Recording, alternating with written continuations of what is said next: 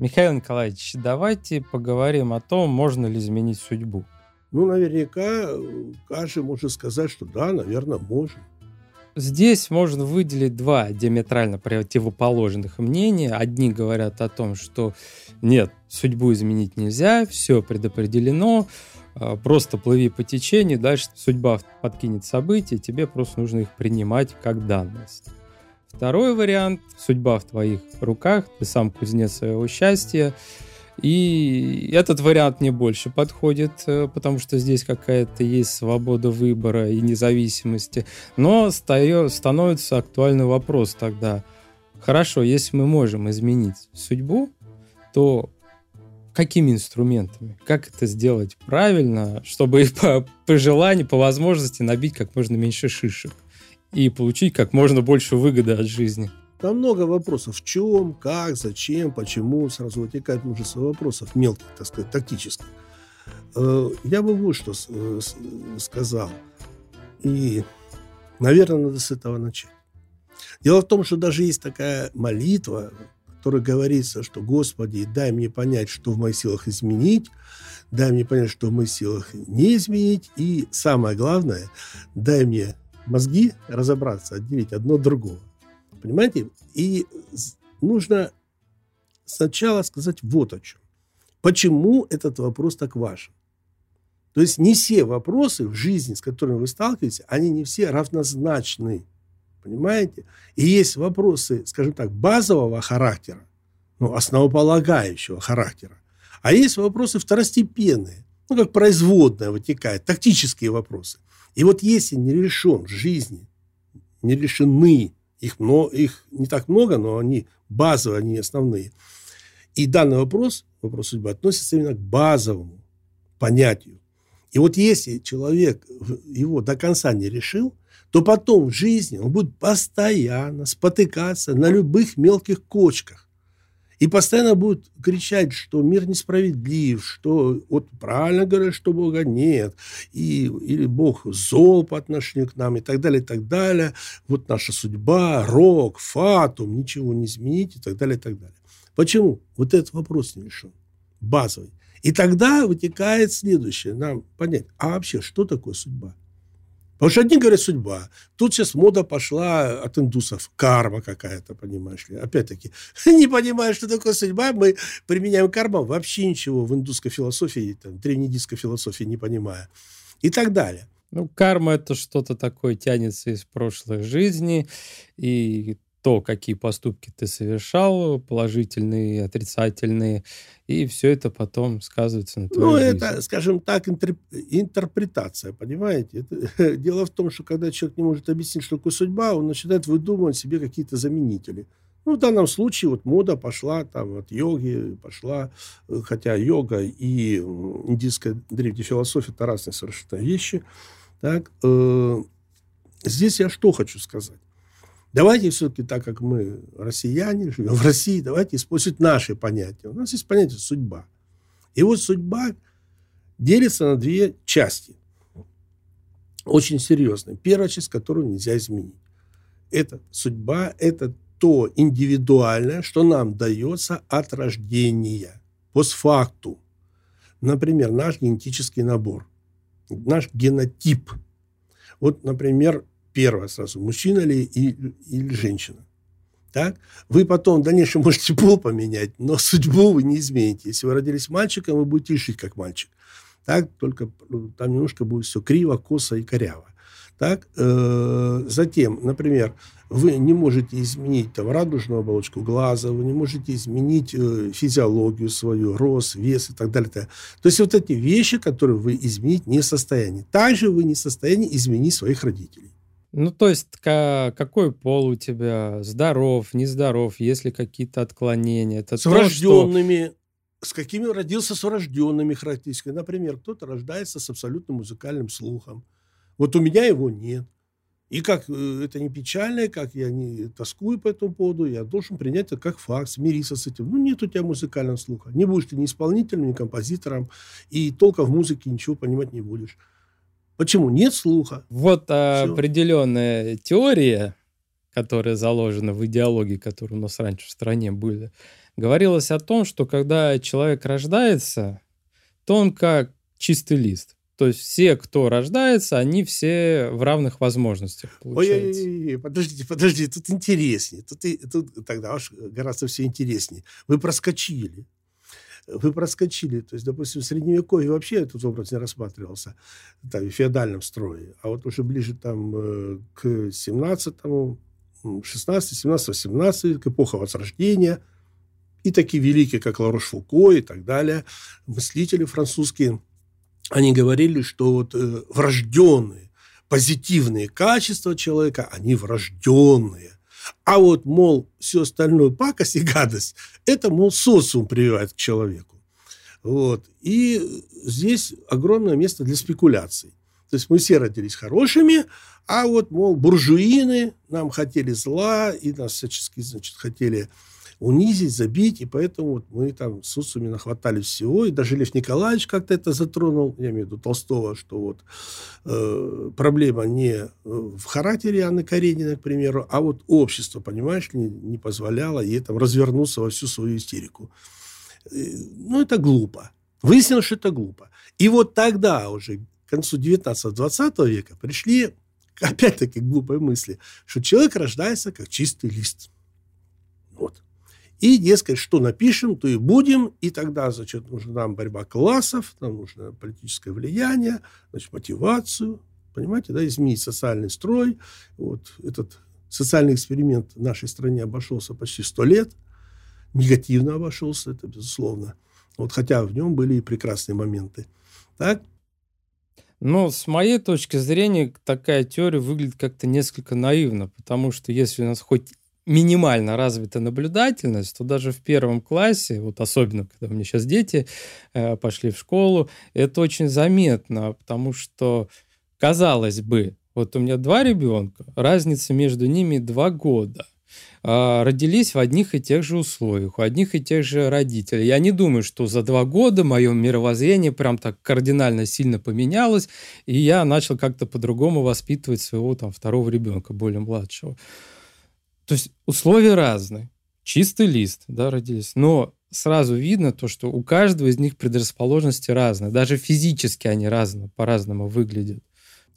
Я вам расскажу интересную историю. Дело, ну, сначала с этим закончим. Понимаете, дело в том, что когда вот этот чистый лист, э, теория, да, э, простые детские вопросы. Как определить этот лист? Что определяется? Какова в данном случае полноценность человека? Потому что человек рождается согласно физическим законам, изначально полноценным. То есть в нем есть и белое, и черное, и добро, и зло, и все это есть, и все это перемешано. Это и создает понятие индивидуальность. И вариации настолько огромные, вариабельность, что такой человек, как вот вы или я, он больше никогда не появится. Его не было ни в прошлом, ни в будущем. Представляете, теория вероятности о чем нам гласит? Вот, насколько мы индивидуальны. Так вот, э, старая история, но она очень показательная. Слушательница, у нее две дочери. И со старшей, в общем, конфликты там небольшие, отсутствие взаимопонимания. С младшей вроде нормально. И вот я объяснял, рассказывал, что они разные, к ним надо разный подход и так далее. -то. Нет, вот она, не должны там одинаково жить, одинаково по струнке ходить и так далее. И потом и тянется год, два, три, и у них конфликты, конфликты мелкие, но, знаете, пакостные такие конфликты есть. Есть женские конфликты, вот, допустим, когда мать, две дочери, это когда милый бранец только тешится, ну, девчонки там тявкают, и, и, и скажем так, чтобы эмоции как-то подстегнуть свои, а, без последствий. А есть вот такие маленькие, ну, пакостные, понимаете, то есть они продолжают мыслить об этом, думать, то есть последствия какие-то наступают, прям в быту, в бытовой жизни. И вот она в отпуске поехала в деревню, а там родил, сидит на кухне, кошка родила пять котят. И вот она говорит, я наблюдаю на э, за ними, на полу холодно. И вот один из пяти, умный, пополз, пополз, забрался на диван, на когтями, представляете, свернулся и греется там. За ним второй и третий брат. Видите, немножко тугодумы но за братом догадались пошли. А эти два дурня ползут вокруг кошки, так, им холодно, они место все найти не могут и не понимают, о чем. И, и она говорит, и вдруг ваши слова до меня дошли. Если котята такие разные, то что же говорить о девицах-то моих? Ну и мир наступил. И мир наступил, потому что она уже обращалась со старшей дочерью по-своему, ну, соответственно, ее, скажем так, личности, да, а с младшей по-своему. И все в порядке, мир. Вот и все. Вот так. И здесь, и здесь, понимаете, вот смотрите, здесь важный момент. Вот когда я сказал, к примеру, помните, я говорил, что базовый вопрос, он потом отвечает на уйму мелких тактических вопросов, которые встретятся в жизни, да? Вот смотрите, вот я понял, что у меня нет абсолютного музыкального слуха, это при том, что у меня скрипичное образование. Да-да-да, музыкальная школа по классу скрипки. Так? И я понял, это чисто дисциплина, это чисто вот упорство трудовое. Так? Но я-то сам понимаю, сам для себя. И тогда, смотрите, сразу огромный сегмент труда и творчества просто я убираю. И не страдаю по этому поводу, понимаете? Вот в чем дело. Я уточнить хотел. Базовый вопрос. Сюда имеется в виду, то есть тот набор врожденных характеристик, которые в тебя заложены, но в силу рождения как бы эти характеристики мы еще не раскрыли в себе. И мы на одна из наших задач на этапе э, самопознания, назовем это так, да, это раскрыть свои вот эти характеристики, потому что они станут в дальнейшем опорой для твоего развития. Причем раз, разви, развитие такого, когда у тебя будет, ну, скажем так, все удаваться, все получаться. Ну, да, потому, да, про, э, все очень просто. Это потому, что это, скажем так, предрасположенность, которую ты получил от рождения. Например, вот, э, допустим, еще пример, как говорится, будь скромнее, говори о себе, да? Мы о себе и говорим. Ну, вот, например, во мне нет взрывной энергии. Это, так это выясняется еще, это еще в школе выясняется. То есть, например, спорт для меня, например, легкая атлетика, он противопоказан. Почему? Потому что, э, кстати, и я пошел поговорить с мамой. Почему? Потому что мама чемпион мира, там, ой, фу, чемпион мира, чемпион города, значит, там, лыжи, коньки и так далее, и так далее. И она говорит, да, я 100-метровку никогда не могла взять. И даже 500 метров. Мне 3 километра, 6 километров, 10 километров. Вот так же я, я вынослив. Я с радостью пробегу 6 километров. Но прыжок с места, например, ну никогда невозможно. А у меня наоборот взрывная энергия. Для меня, например, длинная дистанция, уже даже больше километра, для меня уже убийственная. Но зато 100-метровку рвануть там, ой, это мне там всегда отлично было. Нет, нет, нет, всегда больше 10 как не напрягался, потому что со старта даже сорваться не могу. И вот интересно то, что даже вот такие моменты, которые проявляются, ну, физических данных, да, они проявляются в работе. Допустим, я сам по себе замечаю то, что мне проще там отдохнуть, накопить энергию, а потом рвануть и за короткий промежуток времени выдать там основной массив работы своей сделать. А некоторые, например, как как, как, как вы, насколько я наблюдаю, вы наоборот сядете и монотонно, тут так, это сначала медленно, потом постепенно разогревает, это, это, и вас потом тяжело даже остановиться. А мне наоборот, да. я рвану, сделаю большой объем работы, все, я весь истощен, нужен опять передых. Ну вот видите, вот даже вот такая, казалось бы, ну как казалось бы, мел, мелкий вопрос, да? Но он очень важный, понимаете? Потому что когда вы выбираете профессию, вы должны понимать, э, предрасположены ли вы к ней или нет, понимаете? И вот, например, несмотря на то, что я там двойной телес, синтетический телес, то есть тройной, я, по идее, должен обладать огромной физической силой, но она у меня в генетическом варианте, она у меня ушла в выносливость. Вот я вынослив, как, ну, как говорят, как собака. Понимаете, со мной сделать ничего нельзя. И сразу было понятно, что мне э, подойдет вид работы, где нужна огромная концентрация внимания и долгое время. Ну, плюс мне еще повезло, у меня память от рождения шикарная. Это опять-таки, это от рождения. Память – это производная от здоровья. Больной человек не имеет памяти никакой. Совершенно. И поэтому э, творчество, там, интеллектуальная работа для него будет сложна, потому что ему очень тяжело держать эти массивы информации. Более того, со своей вот этой выносливостью, я когда создавал учение, я при моем росте, метр восемьдесят два, я весил 61 килограмм. Это было э, физиологическое истощение. Почему? Потому что вся энергия организма шла на интеллектуальную работу. Вот почему это так важно с точки зрения выбора профессии. Затем представьте, что у вас родители, которые, вот вы юноша, и которые вам говорят, вот да, вот там дети мэра, мэр, они, вот эти богатеи там какие-то, вот они богатые, а мы ничего сделать не можем, судьба, и, сынок, и ты ничего не можешь сделать, потому что судьба, вот нищими родились, нищими умрем, и так далее, и так далее. Какую, какую мотивацию к чему они вызывают? Либо к суициду, либо к стрельбе. Себе подобных. Вот, пожалуйста. А теперь представьте, что если отца нет, и мать, это постоянно, это всегда было, если будет. И мать постоянно тебе тюкает, ты такой же неудачник, как твой отец. Ничего не сделаешь, ничего не стоишь, ничего не достоин. Такой же пакостник, такой же лох и так далее, и так далее. И вот представьте, если она капает на это каждый день в течение нескольких лет. Вы понимаете, что происходит? Руки опускаются. А юноша – это человек, которому бурлят гормоны, понимаете? Они все тщеславные, они все хотят что-то сделать, что-то, чего-то достичь, а тебя тюкать, тюкать, тюкать. В результате это приводит к взрыву, социальному взрыву. Негативному однозначно. Или в лучшем случае он уйдет из семьи. Он покинет таких родителей. И здесь, с точки зрения уже вот философии, как любви к мудрости, нужно понимать, что на жить-то для чего дана? Именно для того, чтобы улучшить нашу жизнь. Понимаете? А если судьбу не изменить, то тогда все. Как смешно говорила с детства моя мама, воспитатель детского сада, вот когда там что-то мужика говорила, взрослых, она говорит, да что мужики, вот, сели, распушили свои страусиные яйца и сидят. И меня ну, всегда это кажется, поражало. Мне кажется, то, что... О каких яйцах идет речь?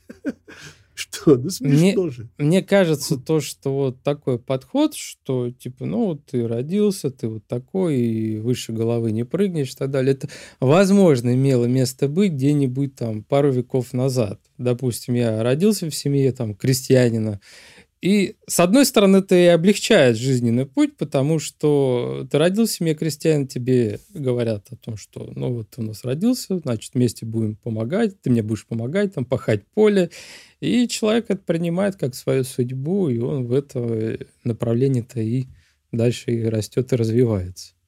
Так вот опять, э, опять-таки, смотрите, э, дело в том, что даже если вот он решил остаться в деревне, остаться крестьянином, помогать отцу, или обстоятельства сложились. Если ему этот труд не нравится, если у него руки к этому, ну, скажем так, не расположены, толку от него будет никакого. Он будет мешаться в этой общине, в этой семье и так далее. Его сами вы, выпихнут, собственно говоря, понимаете? Потому что пятое колесо в телеге никому никогда не нужно. Это раз. Во-вторых, даже в русских сказках четко прослеживается мысль, что когда родители выучили Ванечку, научили всему, чему они могут, что они делают? Они ему покупают коня, сбрую, одевают, котомку там с небольшой едой и говорят, иди-ка ты в мир, иди мир узнавать, изучать, иди учиться. Мы, что могли, тебе дали. Вот это поведение грамотных родителей. Понимаете? И это позволит ему изменить судьбу рода.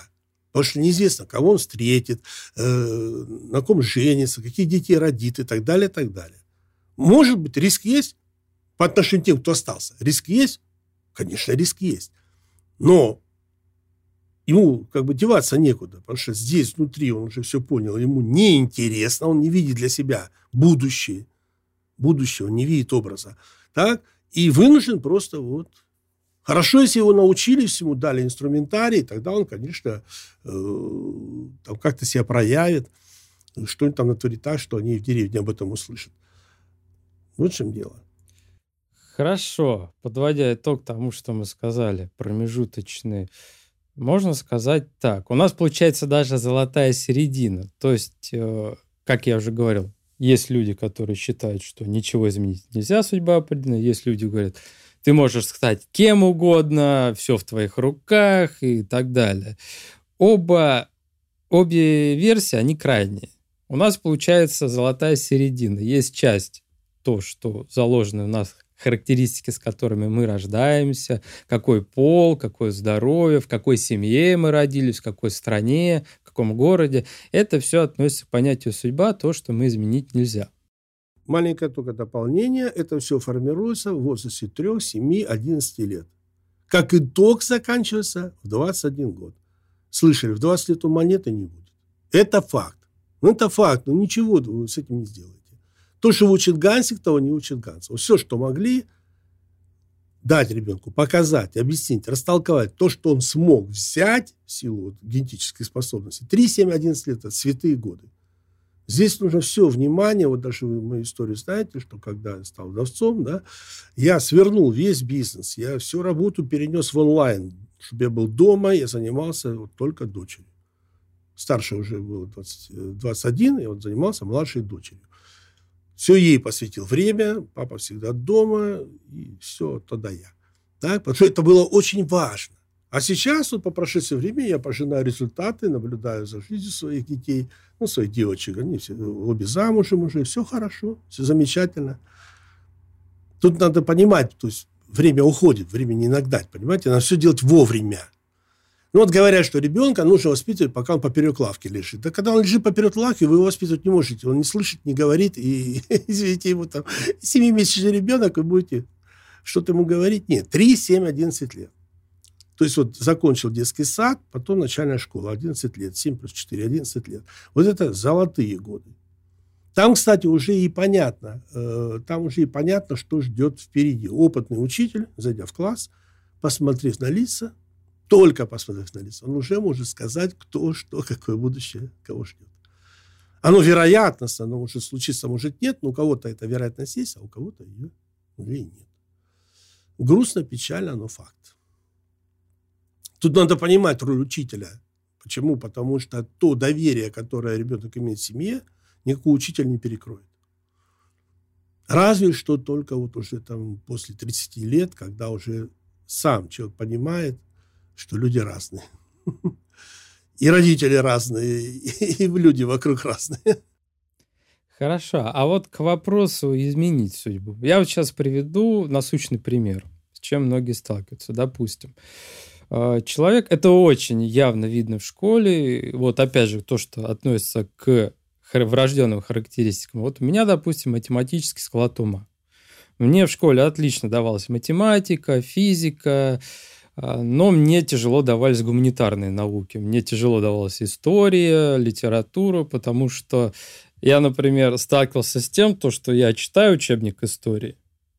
Если там просто про развитие общества идет, что такое, мне это неинтересно. Я только помню, мне нравились главы, где там описывались какие-то боевые действия. Ну, я, наверное, как мальчик, мне интересно эти войнушки всякие, ну, да, поэтому интересно. Да, а так вот читаю момент, вот, который мне неинтересно, допустим, ту же «Войну и мир», вот там, где мир, в момент мира идет, я читаю, и я ловлю себя на мысли о том, то, что я читаю, а думаю совершенно о другом.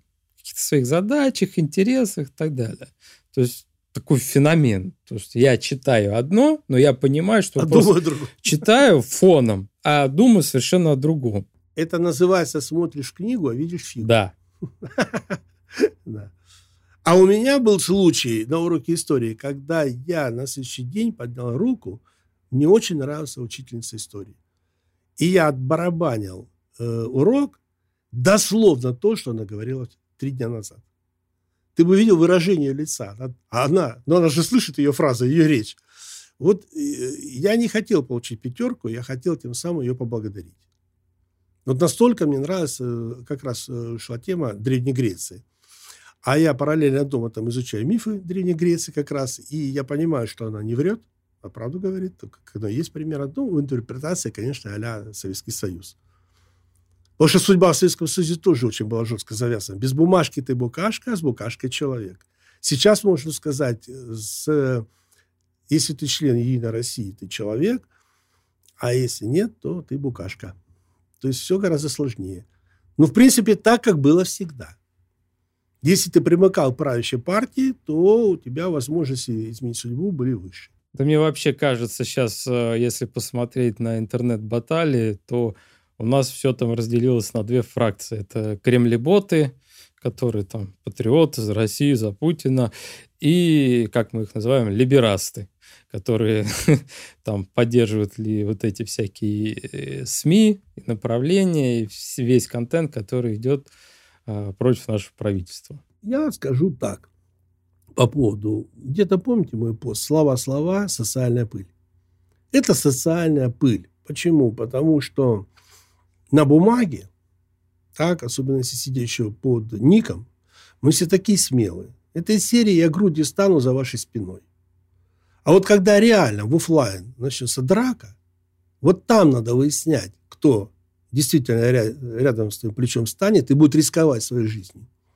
И жизнью своей семьи, и жизнью своих детей. И уверяю вас с огромной степенью вероятности, что вы останетесь один. Один на один. И понимая это, умные люди, взрослые из глубин веков, они говорили нам, передавая опыт свой, не ругайтесь со временем.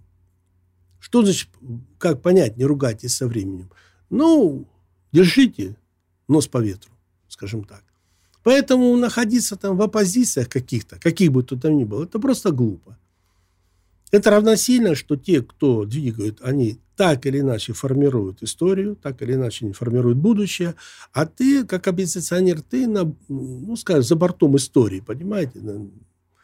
Просто наблюдаешь и, скажем так, мелко ну, грубо, может быть, ну, скажу, мелко подтягиваешь. Понимаете, потому что тут вот у вас плохо, тут у вас плохо, там у вас плохо и так далее и тому подобное. Это очень удобная позиция, социальная. Социальная, очень удобная позиция. Тебя никто не видит, не слышит. Ты там, значит, всегда есть к чему придраться. Если человек начал что-то делать, всегда можно найти в нем недостатки, в его труде и творчестве. Было бы желание. То, что сейчас вот уже ну, совершенно бескультурно идет мода, это рыться в грязном белье людей, и это на центральный канал даже происходит, но это просто уже говорит о том, что мы с культурной точки зрения мы скатились до плинтуса. Вот Ну вот я смотрю, как у нас в России в целом-то, у нас мягкая внутренняя политика в отношении граждан. Вот что бы ни говорили, потому что можно встретить и на, уль, и на улице, которые люди могут открыто выражать свое недовольство властью, э, ну, мирно, я имею в виду, без кулаков, да, и, в принципе, их послушают, согласятся, не согласятся, и, и ничего в этом дальше-то и не будет. А вот попробуй там себя вести в той стране, где какая-то определенная внутренняя политика радикально поддерживается государством. Вот, например, как в той же Европе, и еще хуже даже в Америке, когда вот встали на сторону э, меньшинств и, скажем так, наших темнокожих товарищей, где прямо из них делают какой-то культ непонятный. Все это поддерживается на правительственном уровне, и если ты хоть как-то косо взглянешь, как-то не так скажешь, тебя загнобят, тебя засудят, тебя изобьют, и еще сделают тебя виноватым во всем. Ну, самое главное даже не это, самое главное тебя уволят. Для них, для них, э, для этих э, стран, для, э, у которых деньги, скажем так, стоят на первом месте, так, для них вопрос заработной платы, работы, он первичен. Поэтому они на все согласны. Может, слышали эту фразу? Они вытворяют все, что угодно. И если у человека спрашивают, вы что делаете? Он говорит, это чисто бизнес. Ничего личного, чисто бизнес. То есть люди готовы на любую, на любую подлость, на любую интригу, на любой там, сволочизм, скотинизм, потому что это работа, это деньги, понимаете? Иначе никто тебя кормить не будет, содержать. Вот. А уже вот то, что вы перечислили, это уже как дополнение. На самом деле тебя могут уволить. Вот это страшно. И потом работу не найдешь или не дадут. А у нас, смотрю, даже вот у меня супруга работает в госучреждении, а, и она рассказывает, там есть люди, которые открыто выражают недовольство властью, хотя это бюджетная государственная организация, предприятие, и тем не менее там выражают свое недовольство. Их не увольняют, они спокойно работают, продолжают. Еще раз говорю, мнение можешь высказывать свое сколько угодно, понимаешь? Вот только как только ты э, займешься организацией какого-то процесса, да, вот тогда тебя, значит, тогда на солнышко сразу за шиворот и будут с тобой разбираться. А мнение высказано, но ничего не значит. И в этом плане, вот э, к нашему вопросу судьбы, ну, высказывай мне, ну, критикуй, ну, сиди в оппозиции. Дальше что? У нас вопрос какой? Можно ли изменить судьбу? А изменить – это действия, понимаешь?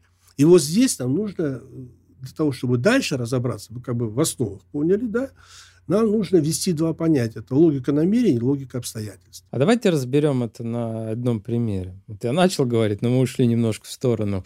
Вот я говорил о том, что мне математический склад ума. А вот, например, у другого человека, у него больше гуманитарно. Вот он отлично там пишет сочинения, разбирает литературу, делает какие-то там умозаключения, выводы, в истории хорошо себя чувствует. И вырастая, он понимает, что, допустим, какие-то специальности, связанные с гуманитарными науками, да, куда-то он пошел, может быть, не совсем ту профессию выбрал, он понимает, что много здесь не заработать, и той жизни он не может мечтать.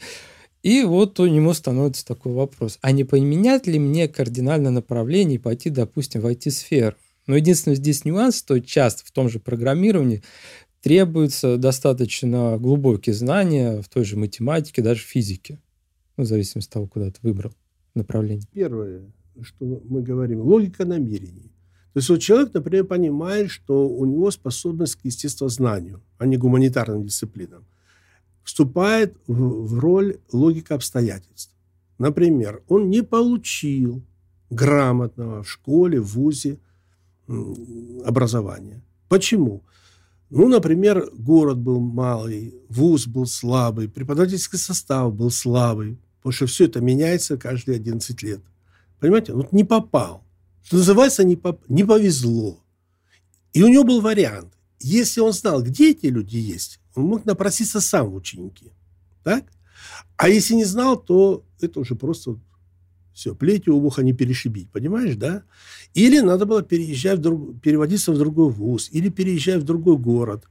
Допустим, дальше смотрим. Вы выросли, получив образование. Так, ну не можете найти работу. Ну, вот по специальности я плачу. Тут немножко э, маленькое отступление. Дело в том, что понятие безработный в классическом определении – это человек, работающий не по специальности. Почему? Потому что и государство, и он вложил, как фьючер свои, 20 лет обучения, понимаете, да? А теперь общество же хочет от него отдачу получить, а он не по специальности работает, то есть он не дорабатывает, понимаете? Вот так, он так у нас более, больше половины граждан страны работает не по специальности. В том-то и дело, если не больше. И я в том числе. Да, вот в том-то и проблема, что э, у нас сейчас безработный – это человек, который вообще не имеет работу. Но этого не может быть. Почему? Потому что у нас люди стоят, допустим, там э, в социальных списках, получают пособие по безработице, они же все равно где-то работают. Ну, скажем так, в темную подрабатывают. Ну, конечно, подрабатывают. Э, просто государство не может за этим уследить. Так, так происходит и в Финляндии, и в Швеции. Я лично это наблюдал, когда наши мигранты получают пособие по безработице, а за наличные работают на стройке, получают там до 5 тысяч евро месяц. Это огромная сумма для Финляндии. Потому что пособие он получает полторы. И его не поймать, понимаете? Почему? Потому что э, там строгая система учета и налогообложения. Но ведь и строителям выгодно, понимаете, не платить за него налоги, потому что, ну, хозяин стройки. Поэтому он нанимает гастарбайтеров, наших иммигрантов. Так что все где-то работают. Потому что все хотят кушать, и поэтому все где-то работают. Вопрос не по специальности. И вот здесь два варианта. Сейчас э, с распространением онлайн возможностях, допустим, ты можешь уже как фриланс искать работу, например, по всему миру. Особенно если ты, понимаешь, это выбубнил английский язык, стал нормально хотя бы разговорно на нем разговаривать, ты ищешь э, место и, соответственно, переезжаешь в другой город, в другую страну, Главное там, где у тебя есть рабочее место. То есть нас ждет вот сейчас буквально, буквально в рамках следующего десятилетия нас ждет огромная, огромная э, миграция, переходы рабочей силы с континента на континент и страны в страну. В зависимости от того, какая страна предложит более лучшие рабочие места и соответствующую оплату. То есть миграция рабочей силы огромна, с ней ничего не сделать. Поэтому мы уже отменили так вот строго у нас прописка, все равно, где ты прописан, и где ты там прописан, где ты живешь, никого это не интересует. Факт то, что есть у тебя работа, налоги платишь, ну и слава и хорошо. Ну вот меня волнует вопрос все-таки. Человек, ему судьбой дано быть гуманитарием, скажем так. Ну, расположен он к этому. Ну, вот хорошо, вот он пишет. Но вот он не востребован. И вот таким образом меняет, решил менять свою судьбу. И насколько это корректно, и как вообще выкручиваться из этого всего? Ну, смотрите, если человек так, пока не имеет семью, то есть жену и детей, то он может э, вложиться в свою вот специальность, понимаешь? То есть сесть на хлеб и воду и постараться закончить аспирантуру и, может быть, даже докторантуру, и вот проскочить вот этот вот средний класс и выскочить в элиту своей специальности. Пока, еще раз говорю, у него нет жены и детей. Если уже у тебя появилась жена и дети, то вот пример. Я ночью еду на такси, и выражение лица интересного таксиста, он первый со мной заговаривает, и надо о чем-то говорить, болтаем. Вот. И по уровню речи я говорю, подождите, а вы кто? Он говорит, кандидат математических наук. Я говорю, и, и вот, вот это как понимать? Он говорит, у меня трое детей, вот по ночам я бомблю. А работаю на кафедре, преподаю, да. Ну, платят мало, а детей кормить нужно. То есть вот так выкручивается. Тут уже просто вы поймите, что любое освоение, чего бы то ни было, это как восхождение на Эверест. Понимаете? И когда вы один идете, вам легче. Но когда у вас уже за спиной э, престарелые родители, жена, двое-трое детей, представляете, тянуть этот воз. Поэтому человек уже и говорит, да бог с этой святой наукой, будем там зашибать деньгу, скажем так. Потому что надо их прокормить. Еще раз говорю, все нужно делать вовремя. Нужно умудриться до 35 лет, до кризиса среднего возраста, нужно проскочить средний класс. Если это не удалось, то есть выбиться в элиту, то есть стать, к примеру, генеральным директором. Ну, вот я в 30 лет стал генеральным директором. То есть, ну, соответственно, способ образ жизни совершенно другой. Понимаете, да? меня вообще ничего не волновало. Это 90-е годы. Я сейчас читаю, что в 90-е происходило. Да, я это все видел, да, все это фиксировалось, но меня это не касалось.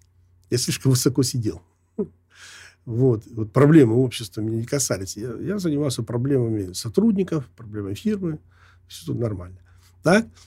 И вот если не успел до 35, то тогда нужно уже менять вектор развития том плане, что стремиться не на вершину, а устраиваться вот в этом среднем классе, на, той, э, на том звене, там, высшее, среднее, высшее звено среднего класса, среднее или низовое звено, на которое успел заскочить.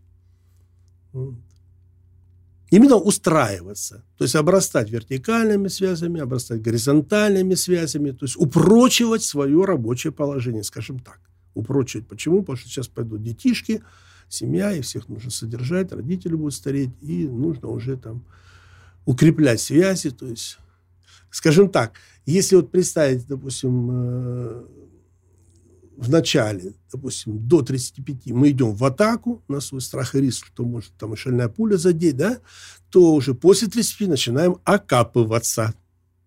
То есть вгрызаться в землю. И, и из военной теории известно, что если солдаты окопались, их не взломать. Ну, вот опыт Второй мировой войны показывает, что немцы ни разу не взломали нашу оборону. Ни разу за всю войну. Мы или сами отступали по, по, по стратегическим причинам, так, э, или не пропускали. К примеру, для сравнения, мы немецкую вот, эшелонированная да, оборона называется, да, эшелонами она идет, мы 8 раз взламывали. Нам отступать было некуда. Нет, здесь не в этом дело. Здесь вот эта ярость благородная, вот наша традиционная, вот сейчас вы только сами На, Наше дело говорили. правое. Не, не, что нам свойственна штурмовщина. В наш фенотип, я уже говорю о россиянине, да, во-первых, у нас очень многонациональная страна, 147 национальностей, и это очень выгодно и замечательно с точки зрения природы. Потому что чем больше перемешивается генотипов, тем более вероятность рождаются сильные, красивые, здоровые детки, так? способные на вот эту штурмовщину. А штурмовщина с социальной точки зрения у нас выработалась тысячелетиями – потому что огромная страна, всех дел не переделаешь. И мы сидим себе спокойно живем, никого не трогаем. Вот я пример привожу. Да? Нам нужно обязательно до Москвы дойти. Только тогда один из нас проснется, почешет репу и говорит, ребята, по-моему, на нас напали. Все это, как? Ух ты, под Москвой стоят. А и в самом деле напали. Ну-ка давайте, как дадим сейчас. И либо до Парижа, либо до Берлина. Волна пока. То есть мы медленно запрягаем, но потом поехали так, что держись. Вот это называется штурмовщина. Это специфика страны наша, объективная, объективная характеристика, огромные размеры, которые выработали вот такой э, фенотип, такой человеческий характер. Вот хотят ли русские войны? Нет, не хотят, совершенно не хотят. Но если придется, то берегитесь. И правым, и неправым будет бунт бессмысленный, беспощадный. Просто поймаем, просто что под руку подвернулся. Такая, такая, такая характеристика. Хорошо. Вернемся к нашему разговору про судьбу. Здесь хочу привести типичный случай. Наверное, даже я в этом состоянии побывал. А, представим такую картину. Человек, семья, там двое детей, работа – уже, в принципе, нету того юношеского максимализма, то есть уже понял, что жизнь устаканилась, но понимаешь, что дальше впереди не видно никакого просвета. То есть ты вот пришел к какому-то пункту, и все. Дальше жизнь как-то не меняется. И при этом ты понимаешь, что не на своем месте, возникает это чувство внутренней неудовлетворенности, уже не так все вокруг радует, уже все приелось. Это вот то состояние судьбы, к которой я пришел. И вот стоит вопрос, как изменить вот это состояние, как изменить вот эту судьбу. Ну, ваш вариант мы, мы э, рассматривать, и, не дай бог, рекомендовать никому не будем. Почему? Потому что, опять-таки, штормачина, вы поступили как типично русский. То есть все бросили и пошли в никуда. То есть вообще ничего не подготовили, не было ни логики намерений, допустим, каких-то планов, там, да, э, себе показать, там все. Так, логика обстоятельств никак не складывалась, потому что, ну, явно обстоятельства не благоприятствовали подобным решениям, да. Тут э, удивительно то, что вас семья поддержала, супруга поддержала в этом. Э, ну, как она поддержала? Она, скажем так, вот все бухтить не стала, да? Она же могла кулаком по столу ударить и сказать, только посмей, вот, все дверь заменю, замки поменяю, чемоданы выставлю и свободен. Но реально это поступок, конечно, вот, русского Пети, понимаете? Вот взял все, Но ну, бросил я, я скажу, далеко не каждый может так сделать все это кардинально переломить. Я более того скажу, я более того скажу, я даже всем советую ни в коем случае так не делать. Это, это дурной российский вариант. Я, я поступил совершенно безграмотно, потому что грамотнее было вот те мои товарищи, которые так делали. Они что делали? Они подготавливали себе почву, почву заранее, правильно. в другом месте, переход там, все. И потом с определенными рисками, там, кризисами, нагрузками переходили, но уже знали, куда идут. А Подождите, я просто приш... вы пропускаете, Саша, вы пропускаете важный момент. Они подготавливали, а потом начинали там окапы в отца. Ну, и да, когда да. окапывались уже настолько серьезно, что можно было перебежать, они переходили. Понимаете? Вот окопаться, то есть временно не только подготовить, но еще окопаться, к примеру, чтобы там начинал поступать какой-то доход. Понимаете? Сравнимый с предыдущим. То есть не просто запасной аэродром держите, а вы начинаете его осваивать, развивать инфраструктуру там становитесь там хозяином, лидером, и тогда только потом переходите. А вот так вот с бухты-барахты, там, не знаю, гром ударил, мужик перекрестился. Вот у тебя так но, но, тем не менее, это наложило свой отпечаток, потому что я с удовольствием принимаю неопределенность. Мне, наоборот, интересно, что мне там ждет дальше. Мне, наоборот, ныряю не в стабильность, а в то, что-то новое, что поможет как-то меня раскрыть. Я начинаю сам себя узнавать. Ну, это в науке это называется поймался на творчестве. Поймался на творчестве. Есть такой термин, э, сугубо научный. У меня это произошло на втором курсе на втором курсе, когда я как студент еще отработал в научном обществе и работал, короче, на Министерство обороны. У меня первая ступень, э, степень доступа была серьезно. Я выращивал кристаллы, скажем так. Дальше не будем продолжать. Кристальчики выращивал. Вот. И когда я первый вырастил свой кристалл, моему счастью, не было предела. Я прыгал до потолка. Почему? Потому что все получилось согласно техническим характеристикам. То есть все. И потом, когда это все заплавляют, как вот оформляют и на завод отсылают, это выглядит очень красиво. Понимаешь, вот твой труд. Как там печати, там неимоверное количество, там никто не смеет там скрыть его, там, совершенно секретно. Там. И это радует что вот твой труд, он востребован, он принесет пользу там, на подводных Это лодках. про сверхпроводники, да, там? Да, да, да, да, физика полупроводников. Вот. Я помогал вылавливать, официально это звучало так, я помогал э, рыболовецким судам э, за 15 километров слышать, как косяки рыб виляют хвостом. Да. Ну, как-то ж надо это объяснять в прессе. Вот это вот так. На самом деле, понятное дело, что это вот погоня за подводными лодками противника.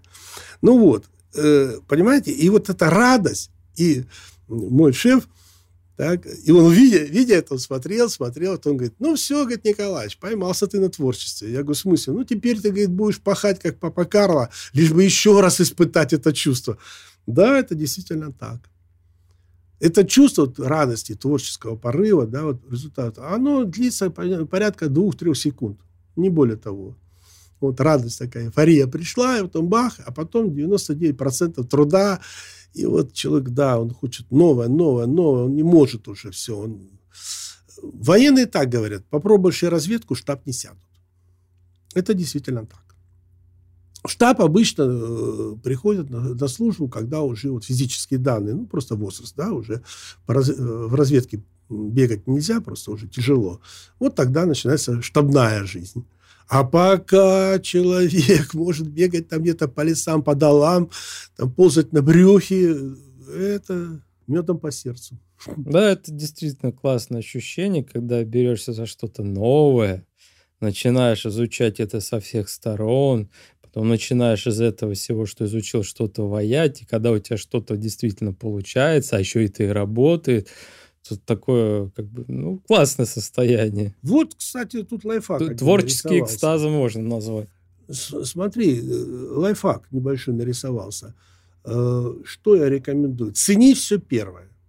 Вот все первое, самое в вашей жизни ценно. Первая зарплата, первая любовь, первая жена, первый ребенок, первая работа, вот первый друг и так далее. Так, вот все, что вы испытываете первый раз, это самое ценное по одной простой причине. Второе уже будет сравниваться. И в чем-то выигрывать, в чем-то проигрывать. И третье, четвертое будет сравниваться с предыдущим, и уже той радости, вот, первоначальной, первозданной радости приносить не будет. Вот это факт. А человек, почему он идет начинает уже новое что-то изучать, понимаете? Чтобы опять испытать вот это первозданное чувство новизны. Когда что-то делаешь, у тебя от страха руки дрожат, там, боишься всего и вся, потому что ничего не понимаешь, но идешь, потому что вот надо дойти до финиша. И вот когда точнее, дошел, у кайф. Ну, кайф, 2-3 минуты, там все, все прошло, кайф, опять надо идти дальше. Но нужно уже менять тему нужно менять тему. Так почему мы приходим к тому состоянию, которое, допустим, нас не удовлетворяет, и как изменить это состояние? К вопросу, как изменить судьбу. Мы постарались с вами что обсудить? Сам вопрос, можно ли изменить судьбу? Вот я сказал, судьба состоит из двух частей. То, что мы получаем, и то, что мы нарабатываем, превращаясь из индивидуальности в личность. Потом в труде мы должны в идеальном случае показать свою индивидуаль, уникальность и феноменальность. Но если вы по какой-то причине, ну не знаю, хребет вам кто-то сломал, ну в конце концов, ну какая-то ситуация, потому что зло существует объективно в мире, и с вами вот произошла трагедия, и вы внутренне сдались и сказали, все, ну это моя судьба, рок, фатум, то считайте, что вы сами себя обрекли на очень тяжелое, тяжелое существование. Именно это нельзя будет назвать жизнью, это существование. Что бы с вами ни произошло, знайте, изменить судьбу можно. Да, это не будет так прекрасно и увлекательно, как в юности, когда вы были молоды, красивы, здоровы, да? Но, тем не менее, у вас появляется будущее, которое определяете вы и только вы. А уже там дальше изучить те или иные инструменты, там какие-то принципы, методики и внедрить их в свою жизнь, ну тогда вам честь и хвала. Все результаты будут ваши, и самое главное, ваша жизнь будет представлять из себя фейверк приключений. И это я говорю не про путешествия, это я не говорю про то, что лежать на пляже и в носу ковырять. Я говорю именно о труде и творчестве. Потому что только труд и творчество приносят истинное удовлетворение. Труд и только труд обнажает душу человеческую до самых ее глубин. Только труд. В поте лица своего, да.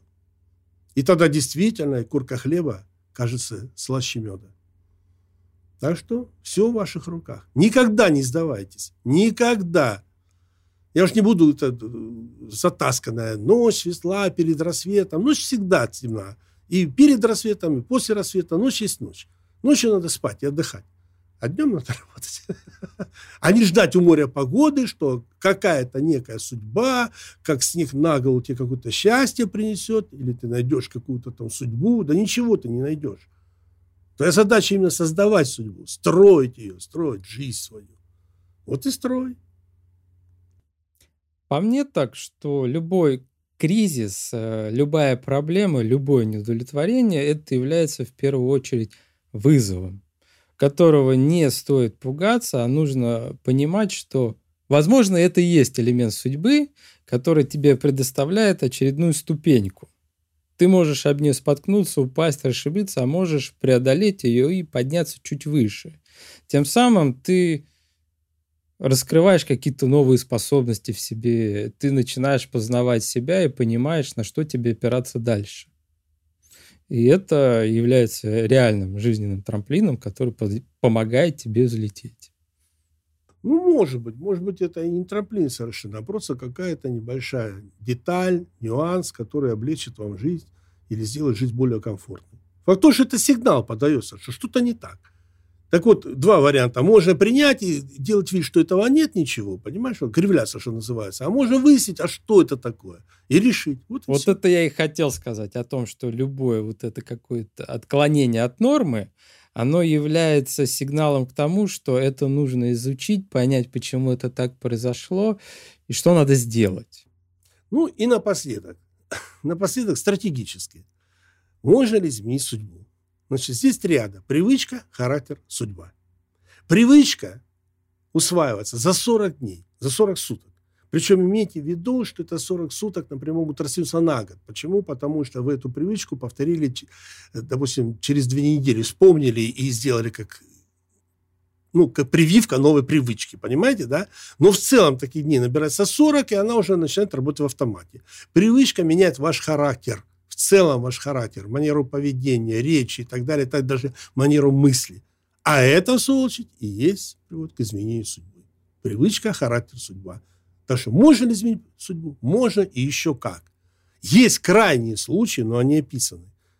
Что значит имеется крайне? Там люди попадали в столь суровые социальные условия, что там вопрос стал, становился о жизни и смерти.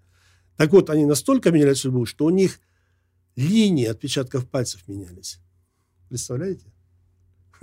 Энергия, структура, материя настолько выдавали энергии, что меняли структуру генотипа. И, следовательно, менялась материя, менялась отпечатка. Но это единичный случай, но они описаны, реально описаны. Так что привычка, характер, судьба. Хотите, меняйте привычки. И начинайте с самого бытового, самого простого. Научитесь руки мыть, когда зашли домой. С улицы пришли. Хорошая привычка. Помогает здоровью.